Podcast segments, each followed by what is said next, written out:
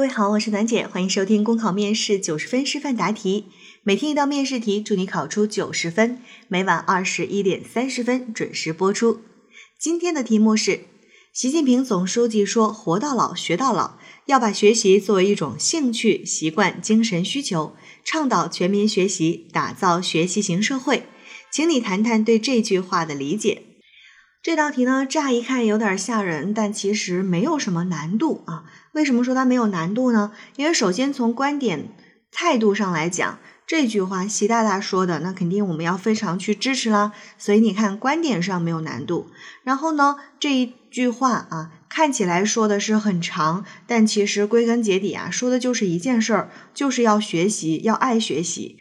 不光是要爱学习，还要一直爱学习。活到老，学到老。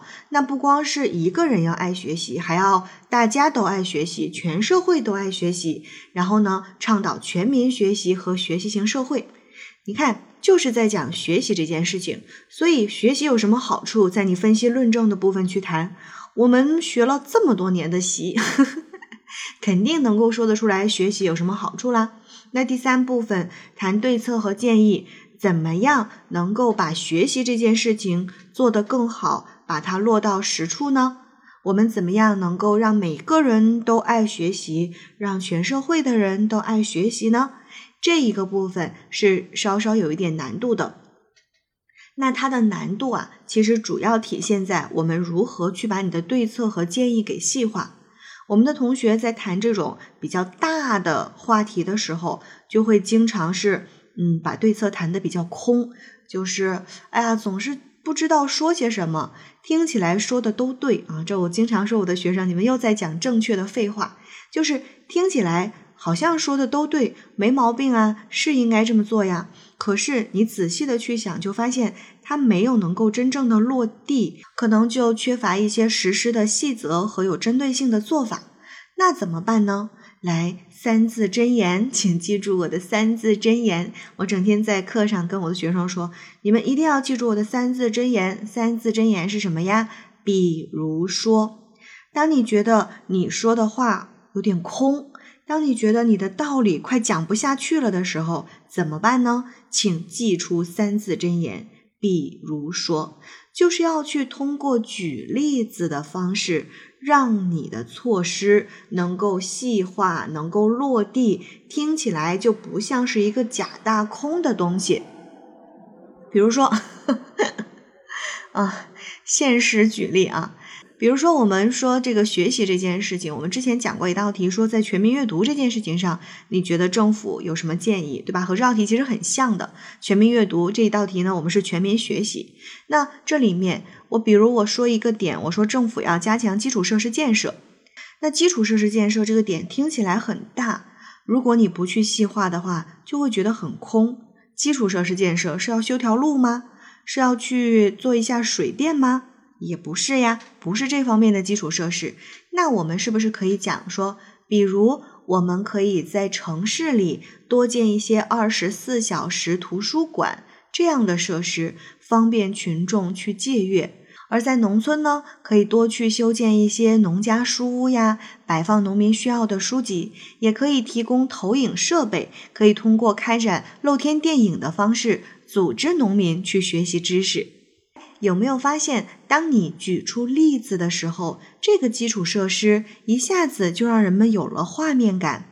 哦，原来对于全民学习来讲，这是基础设施，而不是我来给你修条路，我来帮你开座山。所以啊，记住在答题的时候，三字真言，比如说。那另外呢，在这一道题的示范答题当中，我们是举了很多宣传的方式、活动的方式，大家可以去稍微的记一下，因为这些方法非常的具有这种普及性，就是它能够迁移到很多地方，不只是宣传这件事情，不只是宣传学习、搞学习相关的活动能够用得上，我们在组织其他的一些宣传和活动的时候，就都能够用得上。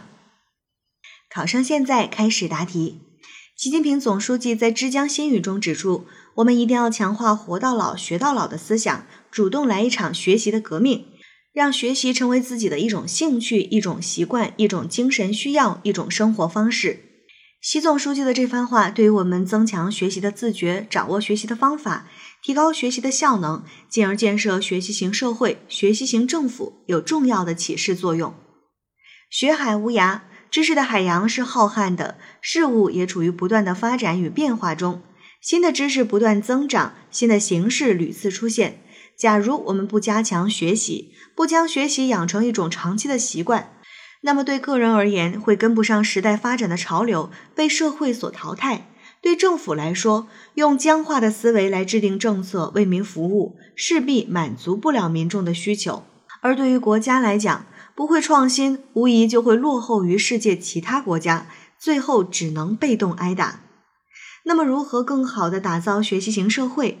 我认为可以从以下几个方面着手。首先，政府加大基础设施建设以及开展学习活动，实现城乡文化学习同步提升，打造学习服务型政府。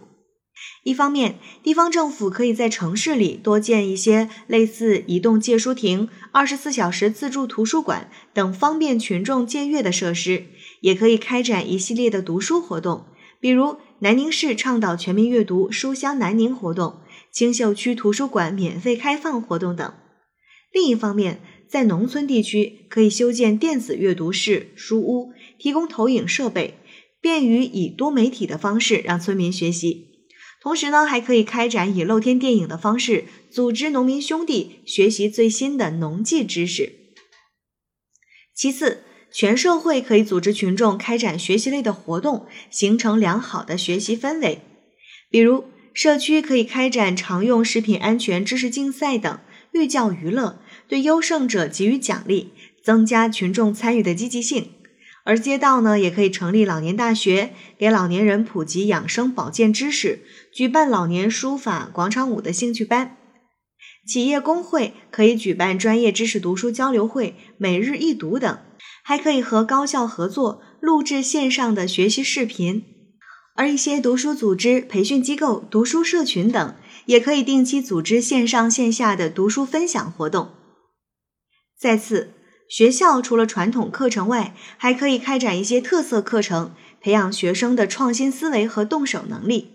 毕竟，学习不仅限于课堂，我们可以采取户外体验式教学、动手实践等方式，让学生在轻松的氛围中学到知识，提高学生的学习兴趣。同时，还可以成立各种兴趣小组，针对部分学生动手能力不强的问题，开展职业技能学习，并设置考核机制等。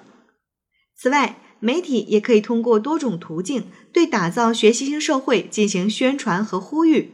比如，可以借助偶像明星的影响力扩大宣传效果；可以鼓励电视台多开展原创文化学习类的节目，比如《朗读者》《国家宝藏》《中华诗词大会》等节目，他们都让观众在观看节目的同时学习知识。还可以利用报纸、广播等传统媒体宣传读书活动。比如南宁九三零、九五零、九七零都有读书活动，还可以通过两微一端、直播小视频和地铁 LED 等各种方式去宣传全民学习的重要性。最后，作为新时代的建设者，我们每一个人都应该不断学习、不断创新，更好的服务群众，将“活到老，学到老”真正融入到自己的生活当中。努力建设人人皆学、处处能学、时时可学的学习型社会。考生答题结束。好了，今天的内容就分享到这儿。广西的同学添加幺八零零七七幺幺幺八幺，了解更多考试内容。我是暖姐，明天见。